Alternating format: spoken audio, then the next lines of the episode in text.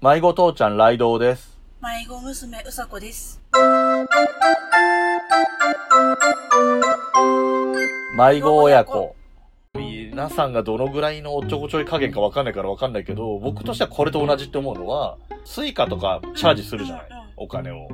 で、チャージしてあるつもりでピッてやったら、残金が足りてないっていう時に、ああ、足りてなかったと思ってチャージするって、僕の中では何でもないことなんで、それこそ、小石につまずくのと同じなんだけど、こういうのもあんまりないのかな、みんな。ちゃんといくら残ってるとか意識して先にチャージしなきゃとか思ってるそのかな。れかオートチャージなのか。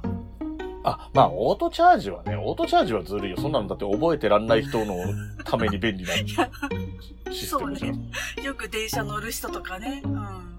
うん。そう、あのー、残高が足りてなくて、ピーピー鳴るっていうのは本当にしょっちゅうやってるからね。うん。でしょ？そんなのね、それこそ出口間違えるのと同じだからね。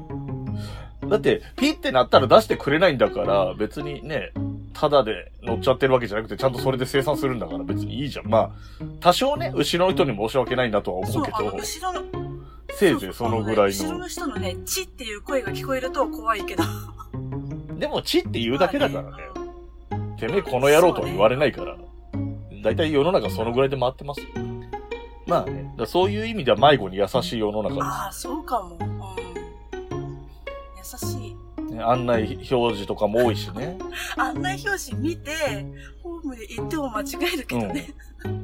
でも間違えた時にもう一回案内表示見るとなんとかなったりするじゃん。